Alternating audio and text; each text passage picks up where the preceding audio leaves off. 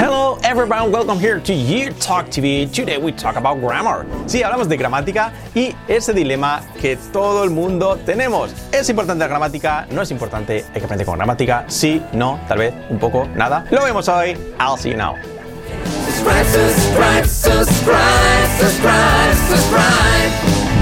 So, welcome back here to You Talk TV. Hoy, la importancia de la gramática. Pero antes, importante, abajo en la descripción de nuestro vídeo tenéis pues el acceso a una clase totalmente gratuita de 90 minutos con Fran y conmigo, donde pues desarrollamos las tres claves para cambiar vuestro inglés en una semana y hablarlo en 8 meses. Así que si os interesa, después de este vídeo tenéis que hacer clic abajo, registraros totalmente gratis y disfrutar de esa clase con Fran y conmigo que hemos preparado para vosotros. Así que ahora sí, lo dicho, la gramática, ¿qué ocurre? Siempre, todos los años, eh, pues al menos en el sistema escolar, escuelas de idiomas también, etcétera, etcétera, hemos aprendido mucha, mucha, mucha, mucha gramática. ¿Y luego qué ocurre? Ah, pues que luego realmente llegas a la vida real y no, eh, pues no, no has aprendido nada. Realmente esa gramática luego no la puedes aplicar a una conversación real. Entonces dices, ¿qué de antes he hecho toda mi vida estudiando inglés? Sí, todos estos aspectos gramaticales, teorías, reglas, etcétera, etcétera, ah, luego no las puedo aplicar. Ah, ¿Qué ocurre? Entonces, ¿qué, pasa? ¿Cómo hay que aprender inglés? Si he aprendido gramática. Y me decían, sí hay que aprender gramática. Y en los exámenes me pedían gramática para, pues, para aprobarlos, ¿no? Entonces supone que si esos exámenes, luego puedes hablar inglés. Mm, pero no. Esa gramática era así, para aprobar esos exámenes. Pero luego esa gramática no es nada, nada aplicable.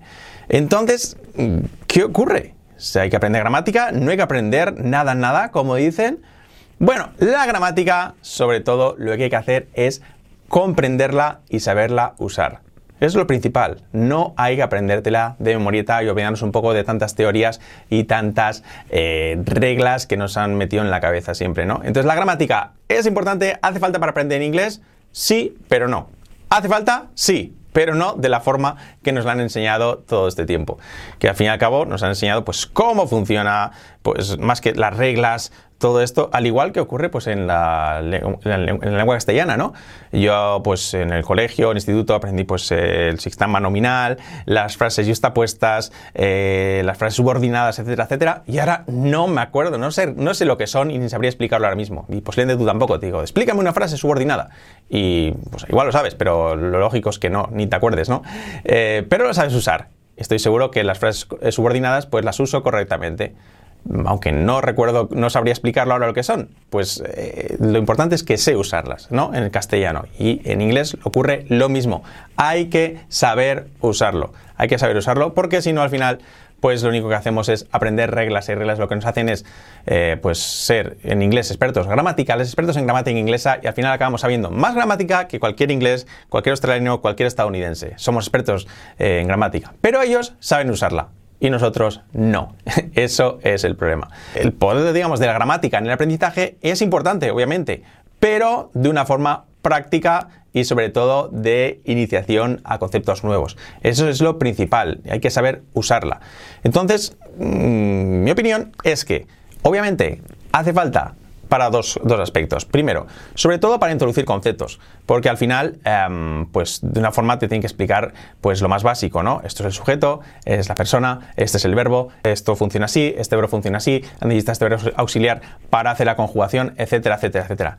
Pequeñas, pequeños aspectos y conceptos básicos para que lo comprendas. Y luego ya, en el momento que lo comprendes, ya llevarlo a la práctica. Eso es lo principal. Y aparte de ahí, práctica, práctica, práctica, práctica. Al final el inglés es una destreza y eso es, pues, y de esta forma que digo, es como se consiguen aprender todas las destrezas y habilidades pues, de la naturaleza humana, ¿no? Por ejemplo, si quieres aprender a conducir, ¿qué vas a hacer? Primero vas a tener, necesitar una pequeña clase pues obviamente teórica de conceptos, ¿no? Lo que sería la introducción gramatical que he dicho. Pues este es el embrague, este es el acelerador, el freno, tienes que pisar el embrague cuando cambias de marcha, etcétera, etcétera, etcétera. Hablo de coches manuales, ¿eh? los automáticos, ¿no? Y, y luego ya, ¿qué, ¿qué, se hace? Práctica, práctica, práctica, práctica para asimilar esos conceptos. Eh, si quieres aprender a jugar a tenis, pues te dirán, venga, el drive es así, coge la raqueta así en esta posición, eh, coge así, mmm, pero luego ya es práctica y a partir de la práctica pues te vas equivocando, corrigiendo y cogiendo soltura. Y lo mismo ocurre con el inglés, esa es la forma. ¿Qué ocurre? Que nos hemos quedado solo en el aprendizaje gramatical teórico y entonces no hemos pasado a la práctica. Entonces, por eso, pues hemos sido siempre expertos gramaticales en aprobar exámenes de rellenar huecos, unir con flechas, etcétera, de cuándo usar eh, should y cuándo must y cuándo have y esas cosas. Pero luego de aplicarlo a una conversación real, pues no hemos sabido, porque nos hemos quedado en la teoría, pues eh, sí, prácticamente 100%. ¿Y qué hubiera pasado si, por ejemplo, pues eh, a Roger Federer le hubieran dicho, no, no, solo estudia eh, teoría, teoría del tenis, no, no, no practiques, no, no, la raqueta ya la cogeremos si acaso dentro de 10 años, pero tú estudia ahora la parábola, lo- la fuerza con la que tienes que dar a la raqueta para que haga una parábola así de tantos grados y a tantos newtons para que el bote sea específicamente allí y luego los metros que tienes que sería imposible que luego Roger Federer hubiera sido un campeón, ¿no? Eh, por lo tanto, él aprendió los conceptos básicos primeros y luego ya pues los pasó a la práctica. Por lo tanto, la gramática tiene que ser para pues introducir conceptos nuevos y comprender y luego para ponerla en práctica, práctica, práctica, práctica y resolver ciertas dudas y, algunos conflictos ahí, ¿no? Pero en general es eso. Mm, sobre todo práctica, práctica cuando lo tenéis ya pues ya asimilado. Y ahora vamos a ver cómo lo trabajaríamos pues en algún aspecto, pues por ejemplo, cómo sería el pues el presente simple, ¿no? Cómo sería una introducción al presente simple, cómo lo trabajaríamos en lugar de tanta tanta tanta teoría gramatical, pues cómo veríamos al principio los pequeños conceptos y luego ya pues se pasaría a la práctica, que es lo principal, para que esa gramática sobre todo la comprendamos y la sepamos usar. O sea, la entendamos en un principio y luego pues la sepamos usar con soltura. Porque lo dicho, si no, no te sirve prácticamente de nada. Es lo que decía antes. Si en el carnet de conducir solo te hubieras limitado a la teoría solo y sin practicar, no sabrías conducir. Por lo tanto, el presente simple, ¿qué haríamos? Vale, pues vamos a empezar con pequeños eh, pues, conceptos que hay que saber. ¿Cómo se usa? ¿Cuándo se usa el presente simple? Pues se usa simplemente para acciones generales, generales, del uso diario que forman parte de nuestra vida en general. No en un punto determinado de tiempo, que sería eso el presente continuo, sino presente simple, algo que se hace en general. Por ejemplo, yo vivo en Madrid, I live in Madrid. Me gusta la música, I like music. Um, tengo un coche, I have a car. Se usa para, lo dicho, pues acciones o estados cotidianos. Sería, pues en general, que forman parte de nuestra vida. ¿Y cómo se usa? ¿Cómo se usa? Pues es sencillo, porque es siempre, siempre el verbo es igual, se conjuga siempre igual. Así como el verbo to be para el presente continuo varía con cada persona, en el presente simple siempre igual. Yo camino, I walk. Tú caminas, you walk. Nosotros caminamos, we walk. Ellos caminan, they walk. Diréis, ¿te has saltado la tercera persona? ¿Que ahí varía? Sí, la tercera persona cambia, es ahí con una S. Eso no vamos a entrar hoy porque solo quiero que veáis pues cómo sería este proceso, digamos. La tercera persona, pues añadimos una S. She walks o he walks. Pero ahí no vamos a entrar hoy mucho porque pues eh, al final eso es otro concepto. También se podría, pero sobre todo para que veáis cómo sería el aplicar así de esta forma la gramática al principio para introducir conceptos. Y diríais, entonces, ahora, ¿cómo funciona? Vale, pues para decir en afirmativo, yo mm, camino, I walk, I walk. ¿Cómo sería ahora en pregunta? Pues necesitamos el verbo auxiliar do. Do, dices, ¿eso qué es? Bueno, su verbo auxiliar simplemente es hacer, pero aquí lo usamos como verbo auxiliar para las preguntas. Entonces, la inversión, que es eh, siempre famosa del inglés, pues en este caso se hace con el do. Por ejemplo, para decir, tú caminas, en afirmativo, you walk. ¿Caminas? Pregunta, pues ponemos el do antes del sujeto. Do you walk? Así, sencillo. Do you walk? Hey, do you walk? Sería así. ¿Caminas? Mm, ¿Cómo sería yo no camino? Eh, lo mismo. Necesitamos para negativas e interrogativas necesitamos el auxiliar do. I do not walk. Yo no camino. Ese do not lo contraemos I don't walk. Ese don't lo habéis visto muchas veces y ahí simplemente para las negativas de, eh, pues del presente simple. I don't walk. I don't walk. ¿Vale? Pues así sería. Afirmativas con el verbo simplemente sin más. Negativas interrogativas con el auxiliar. Las interrogativas el do antes del sujeto y las negativas con el not, don't. Después entre el sujeto y el verbo sería así. I don't walk. Y ahora que tenemos esto, que diréis, uy, pero es mucha información en principio. Bueno, pero ahora hay que ya irla asimilando poco a poco, pero en la práctica. práctica, práctica. Y para eso, frases, frases, frases. Por lo tanto, ¿cómo sería? Os voy a lanzar ciertas frases para que lo vayáis asimilando poco a poco. Y en más y más y más y más y más frases ya podéis hacer por vuestra cuenta y es esa- de esa forma se asimila.